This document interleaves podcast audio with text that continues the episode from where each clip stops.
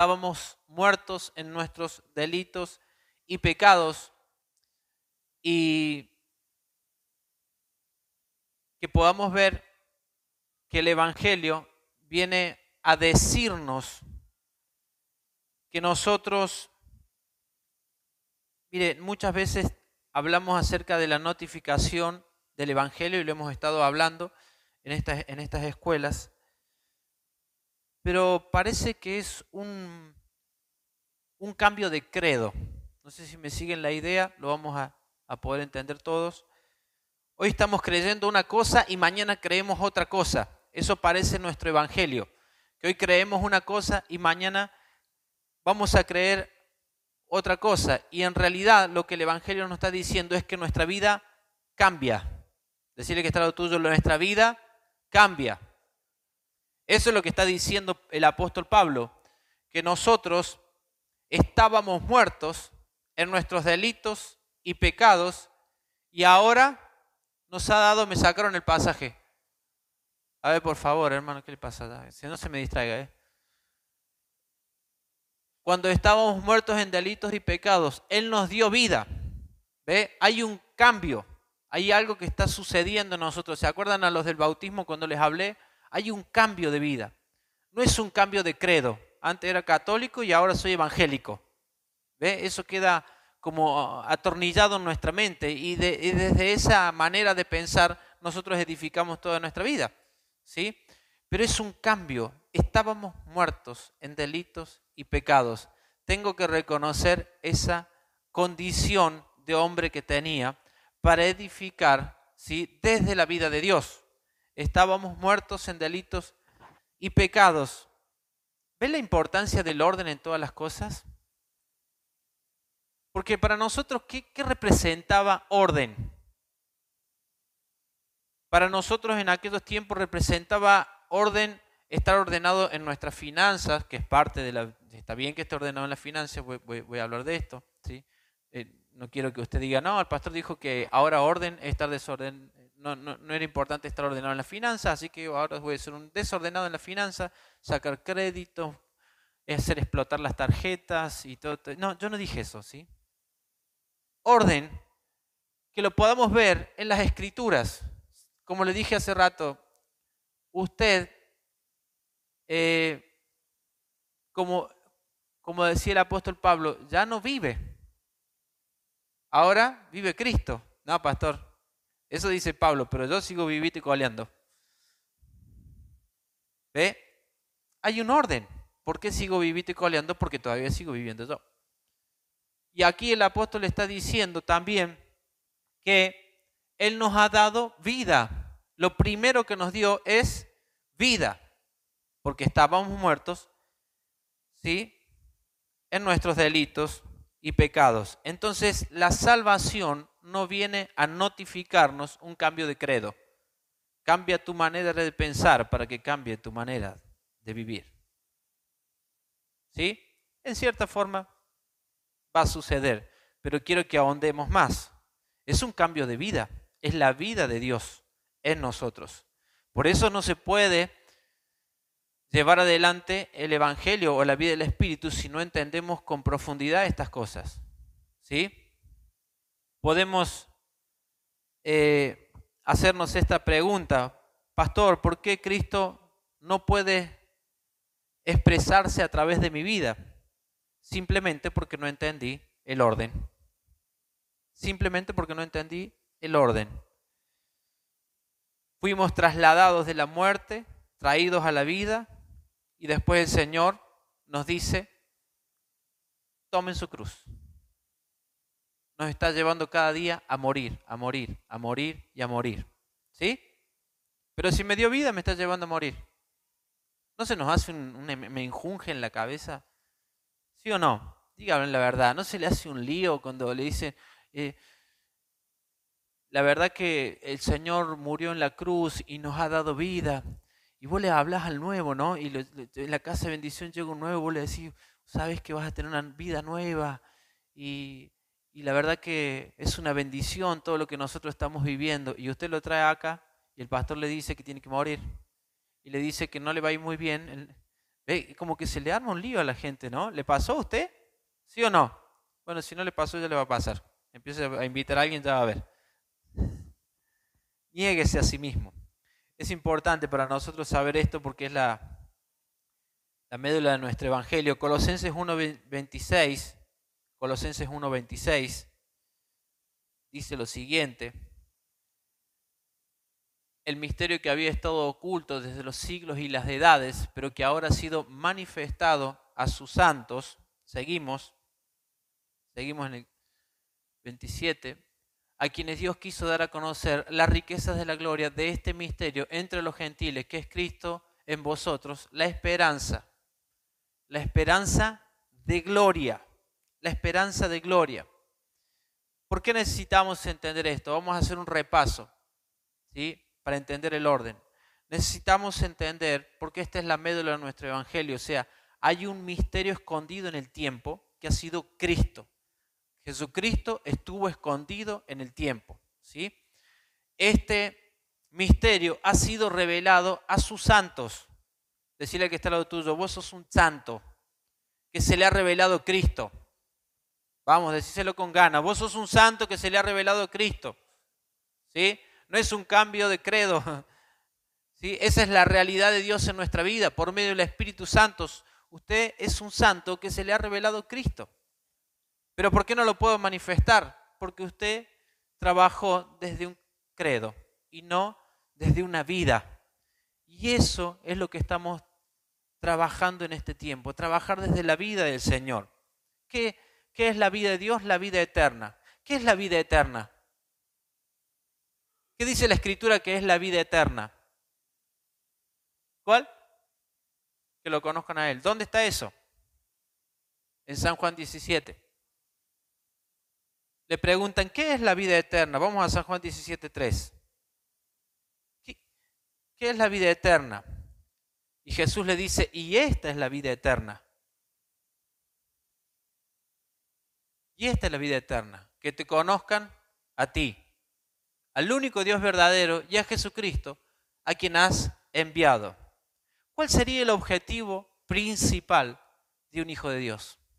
De acuerdo a esto, ¿Cuál sería el objetivo principal? Conocerlo a Él. Conocerlo a Él. Ese es el objetivo principal de un hijo de Dios. A Dios no se lo puede conocer si no es por medio de su Hijo. Juan 1.18 dice, a Dios nadie lo vio jamás, al unigénito Hijo de Dios que está en el seno del Padre, Él le ha dado a conocer. Colosenses 2.1 dice, quiero que sepan, mire lo que dice el apóstol Pablo, cuánto estoy luchando por ustedes, por los que están en la Odisea, por aquellos que no me han conocido personalmente. Me esfuerzo porque quiero que reciban mi consuelo y que estén animados y unidos en amor. Quiero que tengan la sólida convicción que viene del entendimiento para que conozcan muy bien el plan secreto que Dios le ha descubierto ahora. Ese secreto mismo es Cristo. Ese secreto mismo es Cristo. Les digo esto para que nadie los engañe, ni les diga algo que parezca cierto, pero que en realidad es falso. Aunque no estoy presente allá, los acompaño en espíritu, me siento feliz de saber que ustedes tienen su vida en orden y que su fe en Cristo es muy fuerte. ¿Cómo tienen su vida? ¿Y su fe es? ¿Por qué la fe se debilita? Supuestamente lo que dice el apóstol Pablo. O le hacemos decir a la Biblia lo que nosotros queremos. ¿Sí? Estoy fuerte, estoy fuerte, espíritu. Tenga fe, hermano, tenga fe, tenga fe. Y la vida no está en orden. ¿Qué es estar en orden? Me preguntaba yo hoy, ¿qué es estar en orden? ¿Sí? Que seamos perfectos. ¿Sí? ¿Qué es estar en orden? por una vida en orden. Esta es la interpretación mía, no es la revelación del Espíritu Santo. ¿Qué es estar en orden? Una persona que está en orden, para mí, es una vida que está madurando en el conocimiento de la voluntad de Dios. ¿Sí? Eso es estar en orden. Una persona que está madurando en el conocimiento de la voluntad de Dios. Es una persona estable, que está en el cuidado del Señor, que las papas no le queman, que el frío de la noche no lo agarra. ¿Usted quiere ver gráficamente qué es estar en la voluntad de Dios? Gráficamente qué es estar en la voluntad de Dios es Israel en el desierto.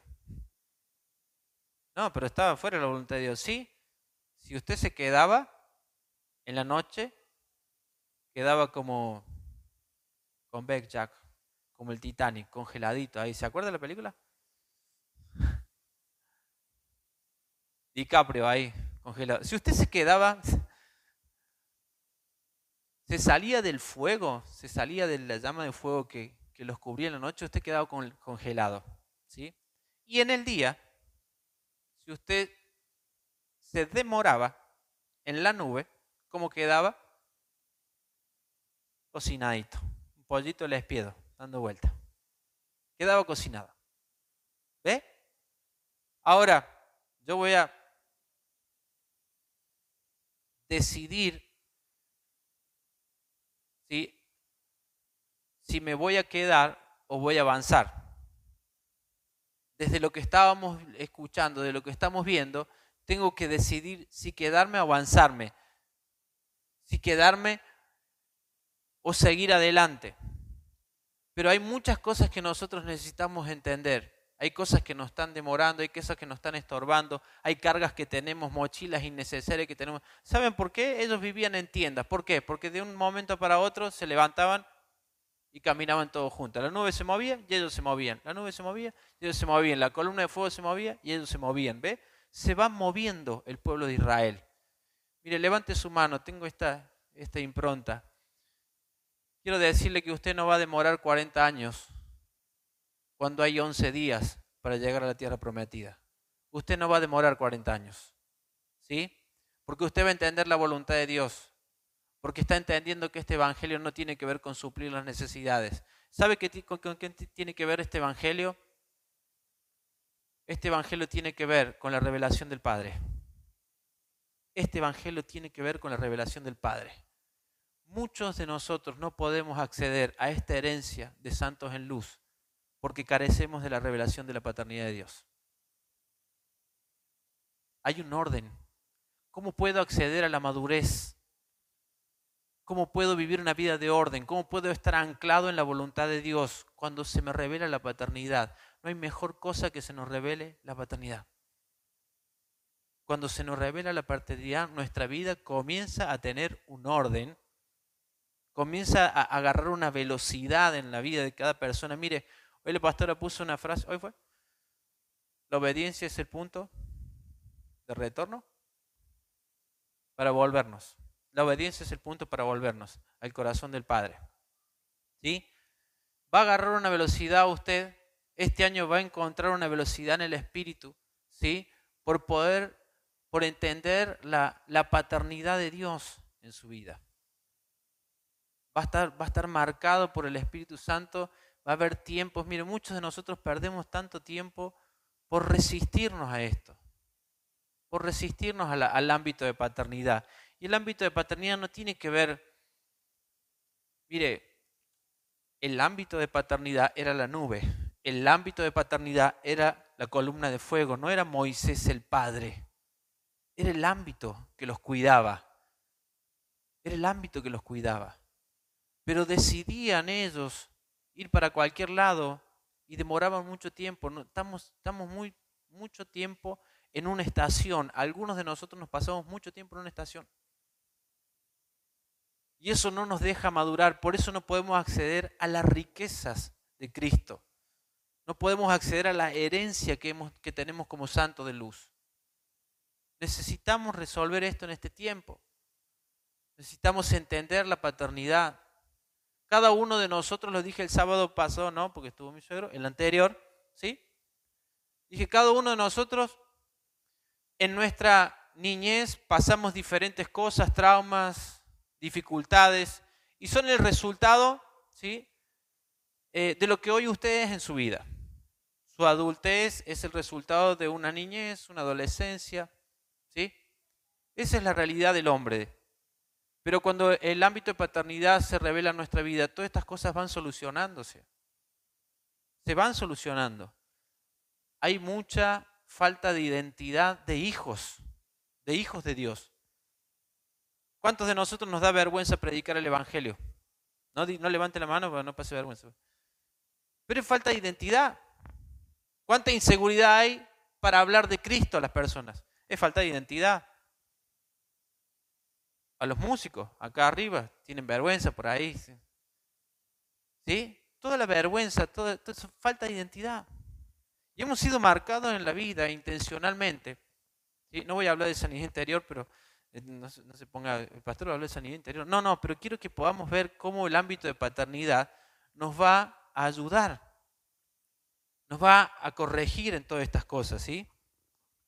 Porque Dios va en este tiempo a hacernos ver claro la intención que hay en esto de la herencia que tiene para cada uno de nosotros. Pero para eso también necesitamos ser personas confiables, porque mucho amor, pero poca confianza. ¿Sí o no? Te amamos, te amamos, pero te damos algo y, y lo que te dimos no lo pudiste. Mucho amor y poca confianza. Esto es como cuando uno aprende a manejar, ¿no? Yo aprendí a los 15 años a manejar. ¿Sí? Y,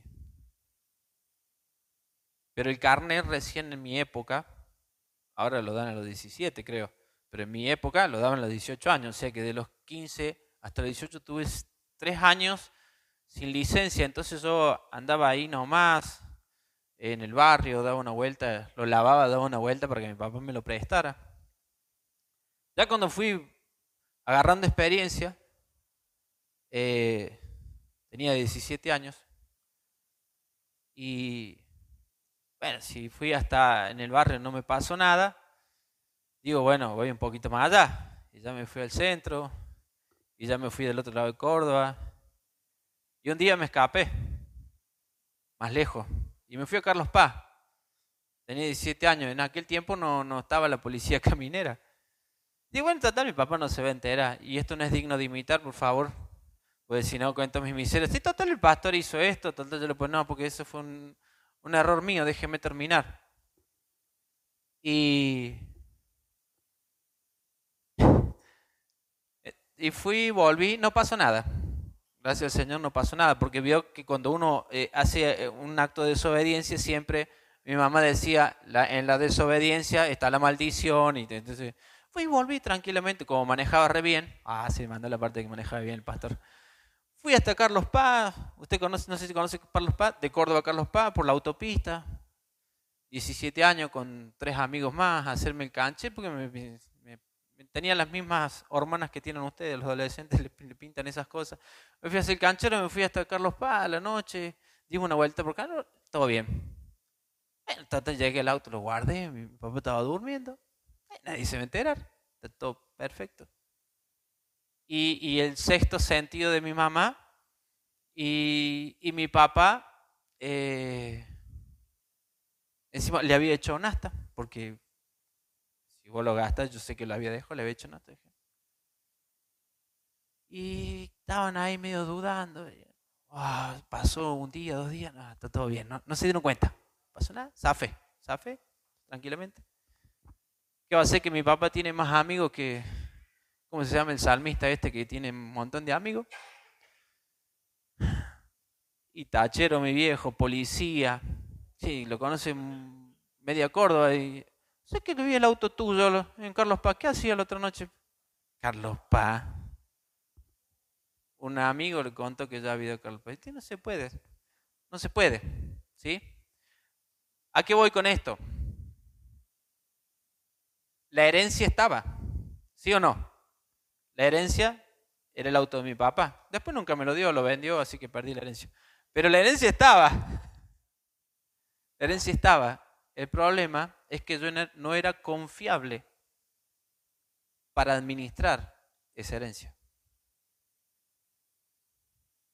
Mire cómo tengo que contar mis miserias para que usted entienda una verdad tan profunda, ¿no? Tengo que descalificar mi vida y mi, para que usted entienda una verdad. Pero la herencia está. ¿Me sigue? ¿Me sigue? Está. La vida del Señor está. La riqueza de Cristo está.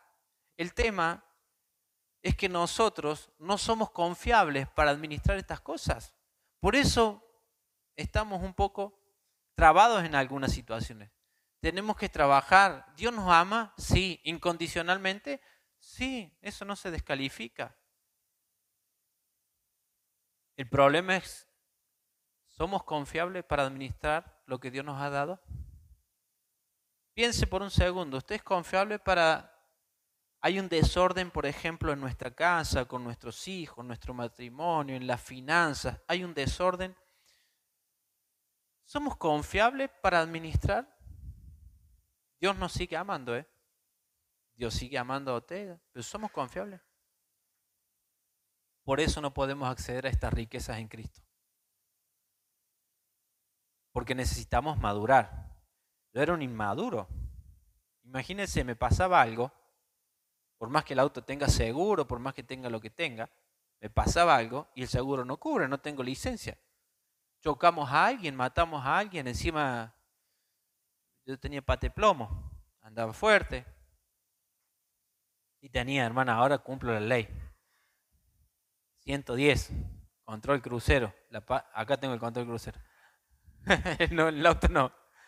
Cumplo la ley. ¿Somos confiables o no somos confiables? El problema es que Dios seguirá siendo un misterio en nosotros hasta que administremos nuestra vida con madurez. Dios seguirá siendo un misterio. Decirle que está lo tuyo. Dios seguirá siendo un misterio hasta que no aprendamos a administrar con madurez las cosas. ¿Por qué no funciona? ¿Por qué no funciona? ¿Por qué no me funciona el Evangelio? ¿Por qué no puedo solucionar estas cosas? Pero si el misterio está guardado para mí, yo tengo toda la riqueza, dice que el apóstol Pablo dice que tenemos, vamos a entender, la sabiduría de Él está en nosotros. ¿Por qué? ¿Por qué, pastor? ¿Por qué? porque seguirá siendo un misterio hasta que nosotros no maduremos en la administración de todo lo que se nos ha concedido por medio de la vida de Dios. Seguirá siendo un misterio.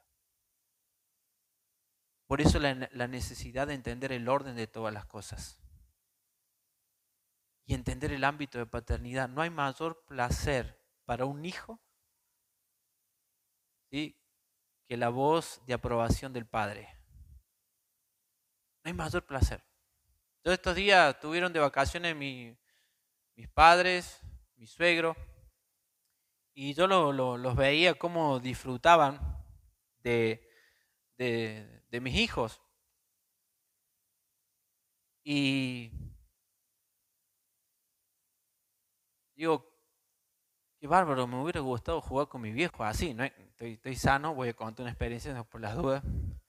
Va a decir, pastor, te he herido, el pastor este, no sé. No, no, pero me hubiera gustado jugar con mi viejo, así, mira cómo jugaba el otro día. Eh, estaban jugando el Máximo y, Salina y jugaban, eh, bueno, a mojarse, porque si digo carnaval va a quedar muy feo, muy diabólico, ¿no?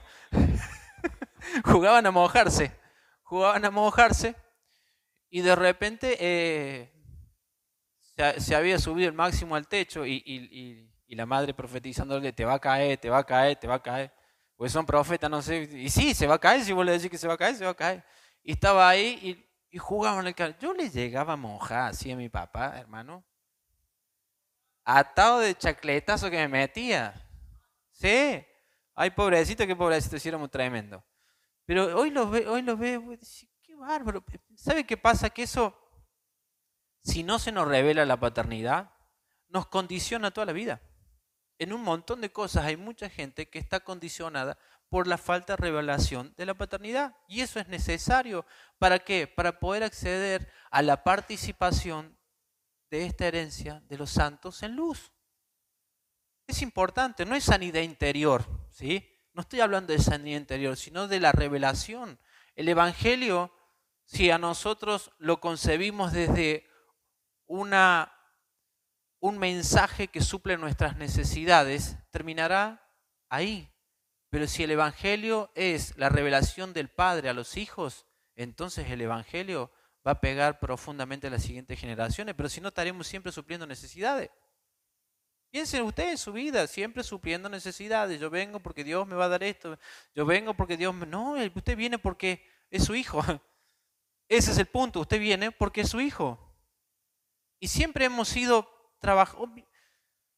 Hoy, por hoy parece que todo eh, avanza eh, eh, en, la, en, la, en, la, niñez y en la infancia. Cada vez se está marcando más a una generación a salirse de la paternidad, a salirse del ámbito del padre. Que, no sé, antes éramos mucho más frío. Yo soy, no soy millennial, soy centennial, del 70 soy yo, 77.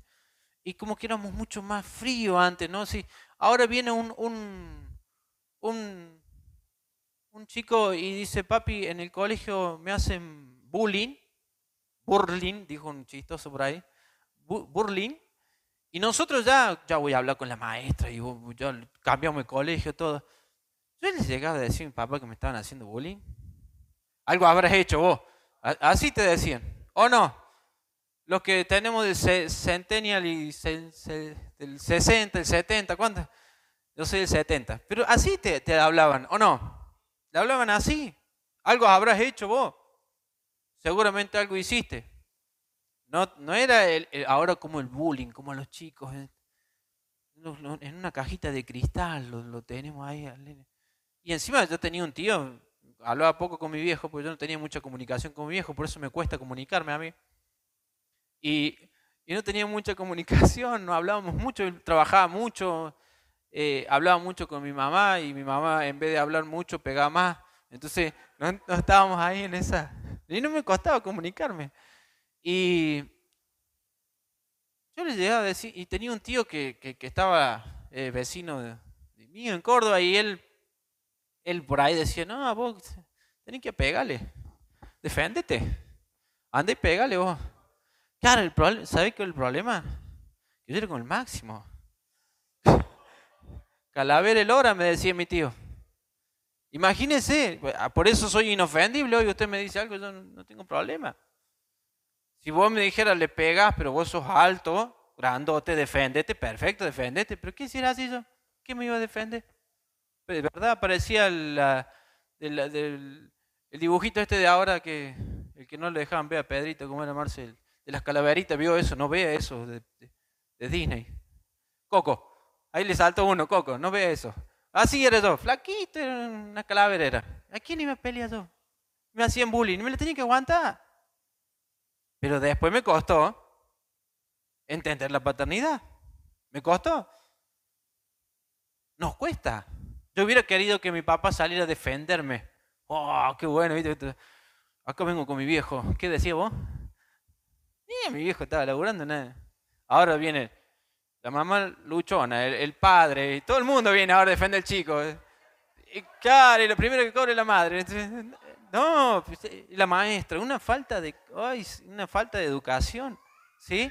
Defendemos todo. Eh, yo digo, lo, trato de decir más en chiste, pero pasa lo mismo acá, ¿eh?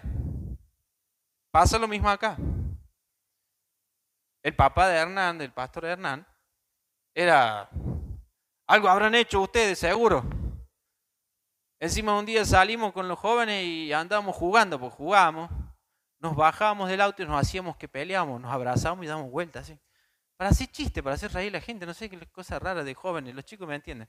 Este, y, el padre de Hernán también se enteró que andábamos haciendo esas cosas en, la calle. Pero no, no, era maldad, solamente jugar nomás, hacíamos cosas chistosas pero se enteró. Y lo mismo hacemos acá. El problema es que esas cosas después las trasladamos acá. ¿Sí? Le hacemos problema a la maestra porque le hacen bullying. Y a mí me vienen y me hacen problema porque le hicieron bullying, a la hermana, bullying ahí a la en la, puerta. Se, le rieron en la puerta. El pastor, ¿eh? sí. en cualquier momento van a pegar. Por favor, ayúdeme. Sigo siendo flaco y chiquito, ¿no? Vienen a acusarme todo el tiempo. De, no, porque esto, porque lo otro. Ah, veo que la gente, acá no, en Córdoba me sabía pasa, que la gente busca la iglesia perfecta. ¿Sí o no? Busca la iglesia perfecta, donde el pastor sea muy amoroso, erraron conmigo, donde en la puerta te tienen que recibir con el mejor abrazo, que te saluden todo y, todo paz y amor, esas ondas de aquel tiempo de paz y amor. Y hasta que te cruzaste conmigo o no te saludó nadie en la puerta y se acabó la iglesia que vos buscabas, no la vas a encontrar. No vas a encontrar esas cosas. Yo siempre les digo, si a esta iglesia le falta amor y usted lo está viendo, póngale. Póngalo usted. Si usted llegó ahí y el hermano Juan que está en la puerta no lo saludó, no lo abrazó, y usted se dio cuenta que no saluda, conviértase en el hermano saludador. Ahí le ponemos título. Hermano saludador se llama usted. ¿Sí? Saludé. porque eso es tener identidad, eso es entender la paternidad. No estamos buscando la iglesia perfecta. ¿Sí? El Evangelio no tiene que ver con eso. El Evangelio tiene que ver con el Padre. Entendamos que tiene que ver con el Padre y con su Hijo. Y dar a conocerlo por medio de la iglesia, que es usted.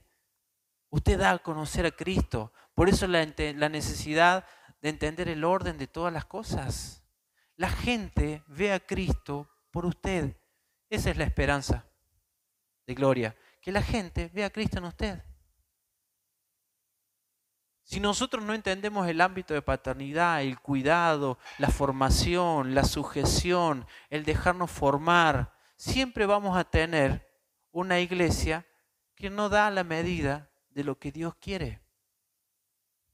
Dios se ha provisto de una iglesia que va a ser la novia y la esposa. Después léalo, Génesis 24, usted va a encontrar en el símbolo la intención de Dios. Cuando Abraham le pide a Eliezer que le prepare y que le busque una esposa a Isaac.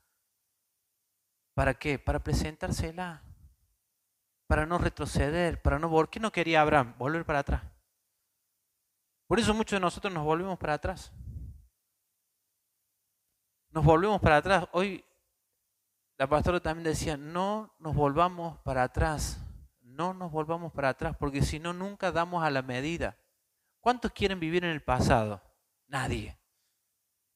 Si, yo, si a mí se me diera la oportunidad de volver al pasado, sería para decirme cuando tengo 13 años, aunque sea flaco, feo, ¿sí? y nadie te defienda, vas a llegar a los 42 y vas a ser pastor. Ay, estaría re tranquilo, pero eso no se puede. No se puede. Y eso solamente se resuelve, no con sanidad interior, eso se resuelve con la revelación del Padre que te hace ver que sos hijo desde antes de la fundación del mundo. Y eso es revelación. Eso no se da en el curso 1, 2 y 3 de cómo ser hijo. Es revelación. Es revelación. Sos hijo de Dios. Ese es el punto. Que nosotros somos hijos de Dios. ¿Sí? Romanos 8:15 dice, pues no habéis recibido el espíritu de esclavitud para estar otra vez en temor, sino que habéis recibido el espíritu de adopción por el cual clamamos, Abba Padre. El espíritu de adopción, Romanos 8:15 dice, pues no habéis recibido el espíritu de esclavitud para estar otra vez en temor, sino que habéis recibido el espíritu de adopción por el cual clamamos, Abba Padre. Abba Padre. Eso es lo que propone el espíritu de este mundo, esclavitud. Y eso pasa cuando nos volvemos para atrás, nos hacemos esclavos. Pero el espíritu de adopción nos hace decir Abba Padre, reconocer al Padre, reconocer el ámbito de paternidad. Por eso Pablo dice, cuando yo era niño, ¿cómo dice? Pensaba como niño, hablaba como niño y juzgaba como niño. Mas cuando ya fui hombre, dejé lo que era de niño. ¿Cuándo? Cuando fui hombre. Se supone que tenemos que madurar, ¿o no? Se supone que tenemos que madurar. Y si nosotros maduramos, entonces vamos encontrando el orden de nuestra vida. Y si encontramos el orden de nuestra vida, entonces la fe está firme en nosotros. ¿Por qué la inestabilidad? ¿Por qué estamos débiles en la fe? Porque seguimos con mentalidad de niño. Mire, usted quiere saber si está en un estado de niñez en su vida, en alguna de su vida, grábese. Póngase a hablar con él, tiene celular. Hoy la tecnología nos ayuda un montón. Póngase a hablar con alguien y ponga la grabadora. Después, escúchese. Si quiere, podemos hacer esto. Nos juntamos a charlar de algún problema que usted tenga y grabamos la conversación. Y yo le voy a ayudar. Esto es de niño, está pensando como niño, usted está juzgando como niño, está haciendo esto como niño.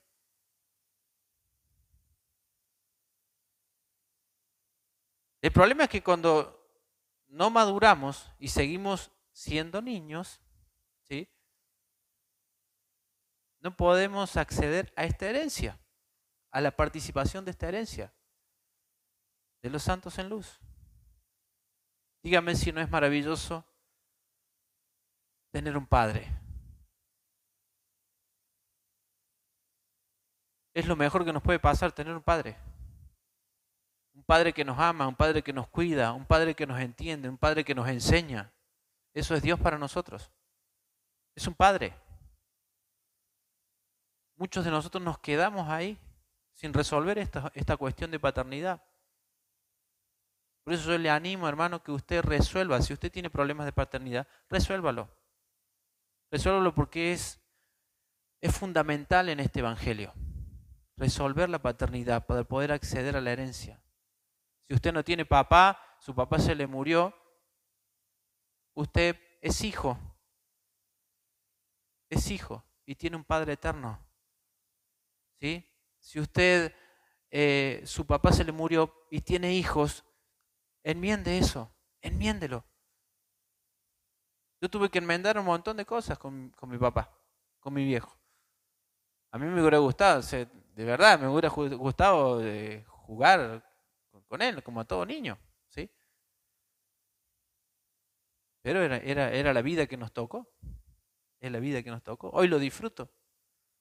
Tuve que enmendar en el tiempo un montón de cosas. La falta de comunicación. Usted concibe a Dios de esa manera. No tiene resuelto la paternidad en su vida. Usted concibe a Dios de esa manera. Si tu papá está vivo, y no tenés buena comunión con Él, anda y busca la buena comunión. No se quede mucho tiempo, ¿sí? Llorando.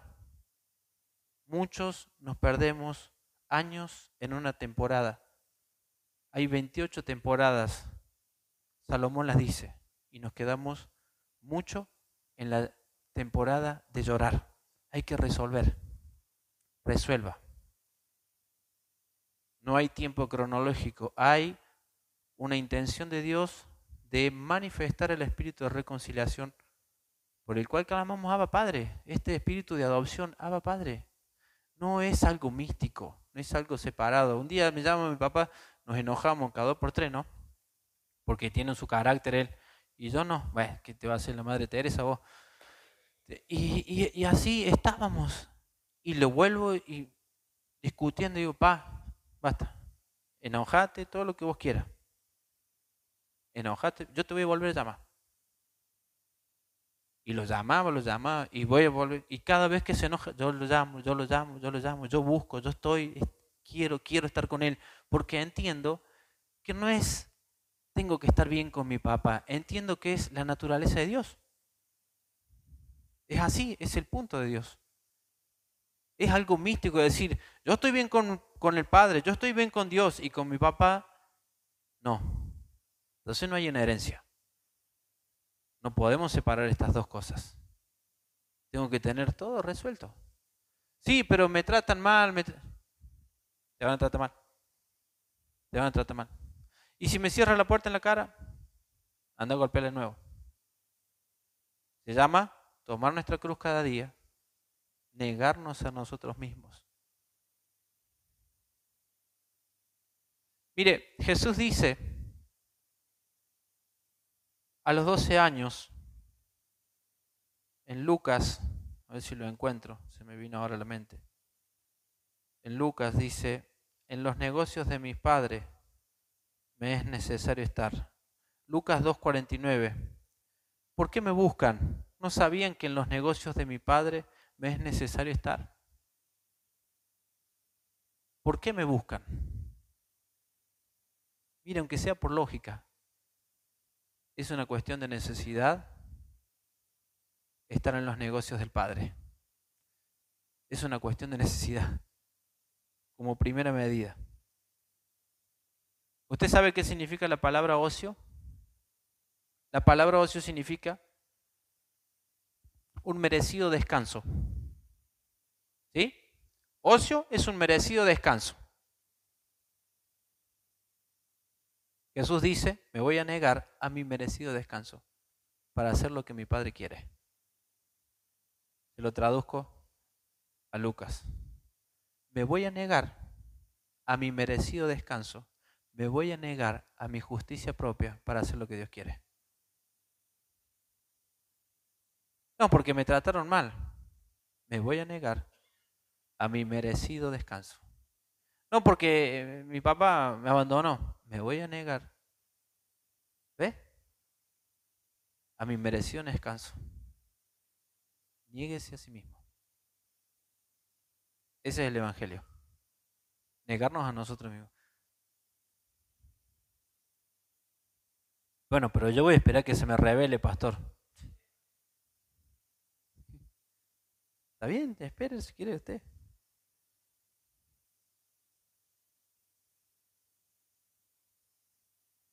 No hay transformación en nuestra vida si no hay negación. Si no hay negación, no hay transformación en nuestra vida. Solamente hemos cambiado de credo. No hemos entendido la nueva vida que se nos ha dado en Cristo.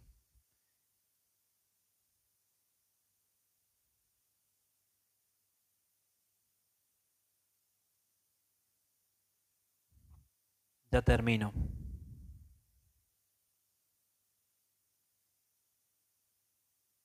Me preguntaba hoy,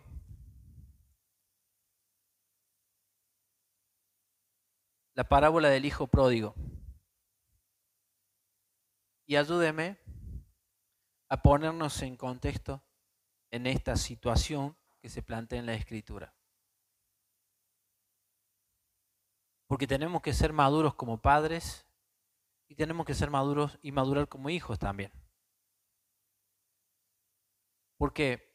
Porque si vamos a participar de esta herencia, ambas cosas tienen que estar claras, porque es la comunión de un padre y un hijo. ¿Sí? Si su hijo hiciera lo que yo hice una vez, le cuento una historia mía de nuevo, así usted se ríe un rato y no se me duerme. Un día me hice el, el el enojado, el que me podía mantener solo, me retó mi mamá, no sé qué había pasado, que yo había, me ha retado tantas veces que perdóneme que no me acuerdo cómo fue la situación esa, pero me retó. Y yo dije, bueno, me voy de esta casa, me voy a independizar. Total trabajo tengo. Eh, y me fui. Y en eso que salgo enojado porque era re explosivo, yo arrebatado. Eh, no agarré nada para comer. Y había una naranja en la, en la, en la, en la mesa. Y por la ventana miro y estaba mi hermana Belén, alcanzame esa naranja, le digo a mi hermana. Y de allá venía mi mamá, usted la conoce, la Mirta, como es de buena. No te llevas nada de acá. Así que sin naranja, sin nada, caminando por el lado de la calle. Como el chavo, me faltaba el palito y la cosa nomás, la bolsita hice el malo por un rato y, después me encontró mi papá y me dice, ¿qué hace? No, la mami me echó. Mentira, me ha habido yo de, arrebatado, no, la mami me echó. Anda para casa, después hablamos. Pero me había encontrado como a las 12 de la noche en un kiosco con unos amigos y me volví para casa. Encima era adolescente, tenía 16 años. Y esto me hizo pensar hoy, me acordaba de esta historia. Y mi papá no me, no me... En ese momento realmente fue un padre. ¿Sí? Imagínense Yo llego a mi casa y mi mamá, ¿qué haces acá? El papi me dijo, el papi me dijo, volví. Y fue, digo, ¿vos le dijiste que venga este acá? Así me trataba. Era más fría, ¿no? Sí, dejalo ya. Bueno, calladito me metí y me quedé. Piense esto ahora, ¿sí? Su hijo viene y le pide, o su hija, para abarcar todos los aspectos, le pide la herencia, como el hijo pródigo. Ma, dame la plata, yo me la voy a gastar. ¿Sí? Y va y se la gasta. Se la gasta toda y de allá viene destruida. ¿Usted hace como el Padre? Sea sincero con usted. ¿O está ahí? Te lo dije. Ibas a volver. Te lo dije. Acá el famoso te lo dije es más para el lado de las mujeres, ¿no? Pero, pero el te lo dije, te lo dije, te lo dije. Dígame si no está así. O solamente vaya a abrazar. Porque es el Espíritu del Padre. El Espíritu del Padre no dice te lo dije. El Espíritu del Padre te abraza. Se pone contento porque el Hijo volvió a la casa. Le hace una fiesta. Le da todo. Es el Espíritu del Padre. Y ese es el Padre. Esta historia te dice cómo es el Padre. ¿Por qué te llevo a este punto? Porque así es Dios con nosotros. Y así es tu Padre. No, pastor, mi Padre no es así. Sí, así es tu Padre. Así es tu Padre cuando vos por medio de la obra de la cruz rompes todos estos prejuicios que tenés. Así es tu viejo. Porque es la esencia de Dios. En la medida que tu papá va madurando te vas a dar cuenta que es así. Hoy lo veo a mi viejo más maduro, jugar con, con, sus nietos, con mis hijos, como yo hubiera querido. ¿Por qué? Porque maduró y entendió el orden de la vida. Conmigo no había madurado, era un padre inmaduro. Pero después maduró. Maduró y ahora yo lo disfruto y ahora está, me regaló un auto el otro, el otro día. Cuando la herencia que yo tenía me la había vendido. me lo regaló. Se ve que sintió culpa y esta vez me lo regaló, me lo devolvió. Pero maduró. Cuando usted madura, va a entender cada vez más a la paternidad. Pero necesitamos madurar. Si no estamos entendiendo la paternidad es porque nos falta madurez. Nos falta madurez. Nos falta madurez. Necesitamos madurar. Póngase de pie.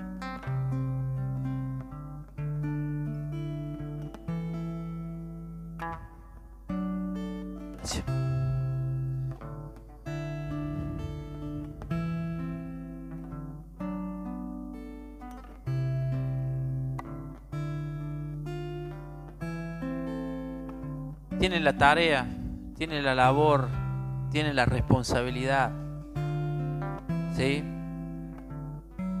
De que este espíritu de adopción por el cual nosotros clamamos Abba Padre nos haga crecer, nos haga madurar y no nos volvamos, no retrocedamos, no seamos estorbados en el camino.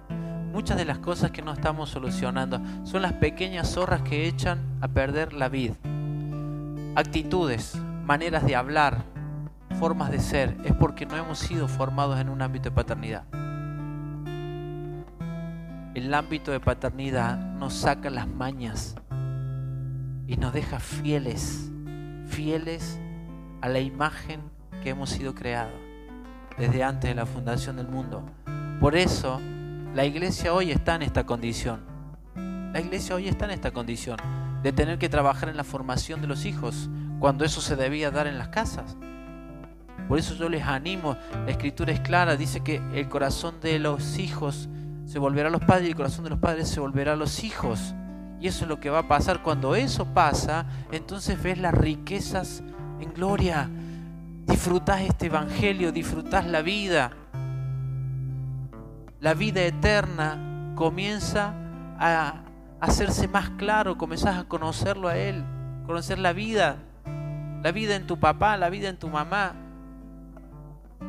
hay toda una generación. ¿Sabe de qué le van a hablar a, los que están allá afuera? de que el Padre los ama. ¿Qué tenés que decirle? Que Dios los ama. Dios los ama, es incondicional. El mensaje de salvación tiene que empezar por ahí, por la convicción de un Padre que nos ama. Y que cuando esa convicción es tan fuerte en nuestra vida, ¿sí? podemos experimentar, este es mi Hijo amado en quien tengo complacencia. Este es mi Hijo amado. Eso fue una impronta para Jesús, pero es una realidad eterna para todos los hijos. Él se complace en los hijos. Él se complace en los hijos. Por eso, busca a tu viejo. Busca a tu mamá. Si tenés hijos, busca a tus hijos. Y hablalos, amalos. Abrazalos. No le digas, te lo dije. No, no, no. Somos padres y amamos. No le digas, te lo dije. Si tu, hijo está perdido en el alcohol, si tu hijo está perdido en la droga, sigue siendo tu hijo. Si tu hijo es homosexual, sigue siendo tu hijo. Sigue siendo tu hijo. Así es Dios. Entonces vamos a participar de esta herencia de los santos en luz. ¿Sí? Porque entendemos este ámbito de hijo. Cerra tus ojos ahí donde estás.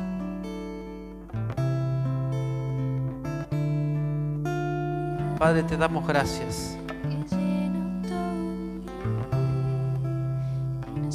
Hay cosas que quisiera que nos liberáramos en esta noche. Son conceptos armados en nuestra mente. Son cosas que nos dejan demasiado tiempo en una, en una temporada. Mucho de lo que he hablado y ministrado en este tiempo acerca de los hijos es mucha culpa, mucha condenación, mucho no poder salir de esta situación. Un alto porcentaje piensa que lo que está viviendo es la maldición que le transfirió su papá o su mamá. Y quiero decirte que eso no es así. La obra de la cruz es mucho más fuerte que toda iniquidad. La obra de la cruz es mucho más fuerte que eso. No hay nada que pueda en contra de la iniquidad. Sí, pero ¿por qué sigo pensando? ¿Por qué sigo creyendo que voy a ser igual a mi papá? ¿Por qué sigo creyendo que voy a ser igual a mi mamá? Porque es un credo y no es la revelación del Padre. Deja de pensar eso. Las virtudes de tu viejo las vas a imitar. Las virtudes, yo imito el carácter de trabajador de mi viejo, todo lo que me enseñó, yo lo imito. Pero hay un montón de cosas que a las que accedí por revelación en la casa del Señor. Y eso no deshonra a un padre. Eso honra a un padre. Eso honra cada vez más a un padre. Necesitamos entender esto. Nos quedamos mucho tiempo en una temporada. Y si hace mucho que estamos y no podemos resolver algunas circunstancias de nuestra vida, ¿sí? Es porque no se nos reveló esto. Es porque no se nos reveló esto. Busque la revelación. Busque. Pídele al Señor y determínese de una vez por todas a resolver esto, porque tenemos que terminar este mes entendiendo que hay una herencia a la que tenemos que acceder, pero nunca podemos acceder a una herencia si no sabemos honrar al Padre, si no sabemos honrar al Padre eterno, conociendo cada vez más, conociendo cada vez más.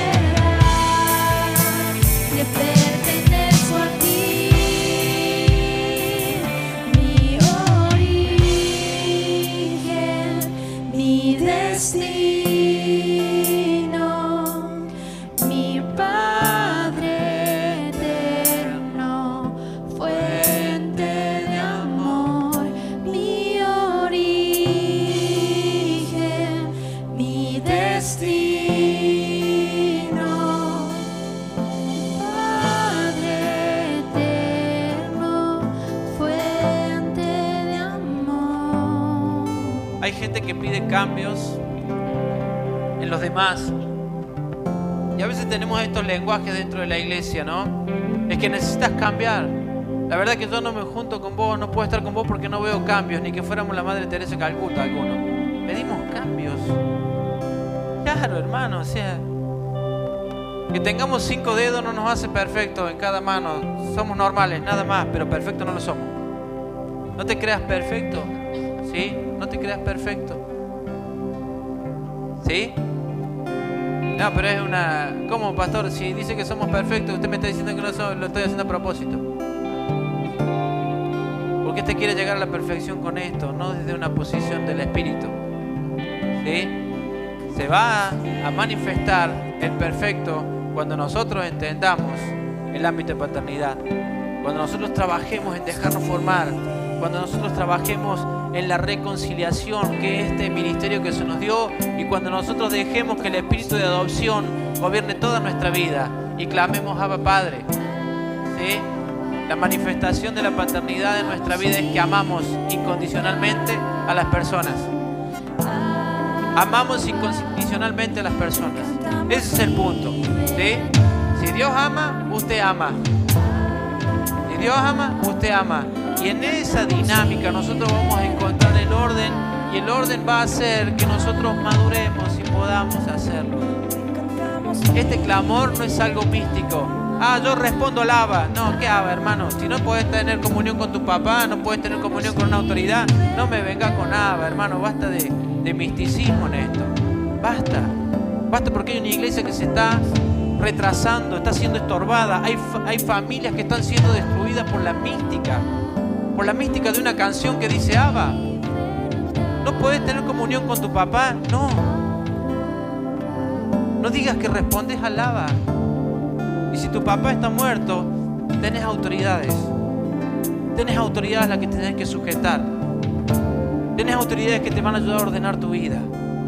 Tenés tu mamá, está la iglesia, estamos los pastores. Sí, pero que no son perfectos. Bueno, Madre Teresa, ore por mí. Claro, no es ese el espíritu. Ese es un espíritu de juicio. ¿sí?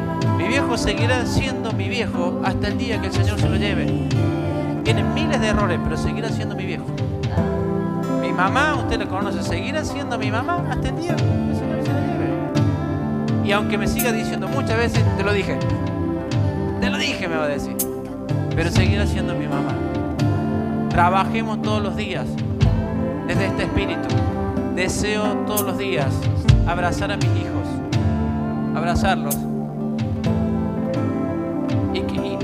y, trabajar desde una conciencia clara en el tiempo de Dios. ¿sí? Los subo a, mi, a, mi, a, mi, a mis espaldas, a mis lomos y les digo desde acá para allá. No pueden empezar desde acá abajo. Cuando se me está revelando la paternidad, yo los hago desde acá para allá. Los subo arriba mío. Ustedes no van a pasar lo que yo pasé ustedes tendrán sus cosas que solucionar con el Señor. Ese es el punto. Ese es el punto. Es que no, no, no tengo papá, mi papá se me murió y no tengo, y la verdad que no tengo hijo pastor. ¿Cómo que no? Tengo un montón acá. ¿Quieres ayudarme con alguno? ¿Quieres ayudarme con alguno? Tengo un montón. Él, él, ella, ella, ella. Adoptamos otra que está allá. Tengo un montón. ¿Te das cuenta que no hay excusa? ¿Quiere herencia como santo de luz? ¿Quiere herencia o no quiere? ¿Quiere la herencia? ¿Quién quiere la herencia? Ahí están. Ahí están los hijos. Esa es la herencia, hermano. No tiene que ver con cosas materiales. Nos aferramos a este mundo. Ese es el verdadero evangelio. Hay hijos, hay hijos, hay hijos que alumbrar, hay hijos que formar, hay hijos. El resultado del crecimiento que estamos teniendo ¿sí? en este Evangelio lo va a ver usted por la transformación que está dando en su vida y en, y en su entorno. Hechos 17 dice, estos trastornaban al mundo entero. Estos trastornan. A ver, la transformación se está dando. La transformación se está dando en tu vida, en tu casa. Hay transformación, hay vida, hay reconciliación, hay espíritu de adopción Gloria a Dios si lo hay. Pero si no, vete hermano a buscar esto. Vete a buscar el desarrollo de la paternidad. Vete a buscarlo a Dios. Conocelo a Dios como Padre. Conocelo a Dios como Padre. Amá. Saquemos de lado la justicia propia. Amemos a nuestros hijos. Honremos la vida del Señor en nuestros hijos. Papá, te digo algo. Tus hijos una carta en blanco que vos vas a escribir todo lo que no pudiste lograr en la vida. Eso es un error muy grande. Los hijos son ¿sí? un código que nosotros tenemos que descubrir. Ha habido un error también en la generación en esto. Mis hijos tienen que hacer todo lo que yo no logré. No, lo que no lograste no lo lograste vos. Pero tu hijo no pueden hacer todo lo que vos no lograste. Era tu responsabilidad hacerlo. He visto por muchos años padres fracasados haciéndole hacer cosas a sus hijos en las que ellos fracasaron. No. Voy a, tenés que estudiar abogacía porque yo no pude ser un abogado y el hijo quería ser mecánico. No, hermano. No, cosas simples, básicas. ¿Sabe por qué? Porque eso es no entender la paternidad. Entonces frustramos otra generación y otra generación y otra generación. Y ahí estamos como iglesia frustrando a nuestros hijos. Frustrándolo. Entonces no hay herencia. No hay herencia. Acá hay herencia. Al lado tuyo tenés la herencia. Tus hijos son la herencia. Hay herencia. Esa es la herencia. La vida de Cristo en las generaciones era la herencia. No tenía que ver con cosas naturales. Te adoramos, Señor. Te damos gracias por este tiempo. Te damos gracias por todo lo que tú estás haciendo, Señor. Oro por cada uno de los hermanos que están en este lugar. Oro por los padres, por las madres, Señor. Que puedan ver en este tiempo cada vez más claro este ámbito. Padre, que ninguno de sus hijos se pierda, sino que comiencen a caminar en tu voluntad Padre, en este proceso de formación de vida, Padre, que puedan acceder por el Espíritu, Señor, dejando ya de lado todos nuestros argumentos, derribando todas las fortalezas que hay en nuestras vidas. Padre, todas aquellas pequeñas zorras, todas aquellas actitudes que no estamos permitiendo, ahora las resolvemos en el nombre de Cristo Jesús. Damos gracias, Señor.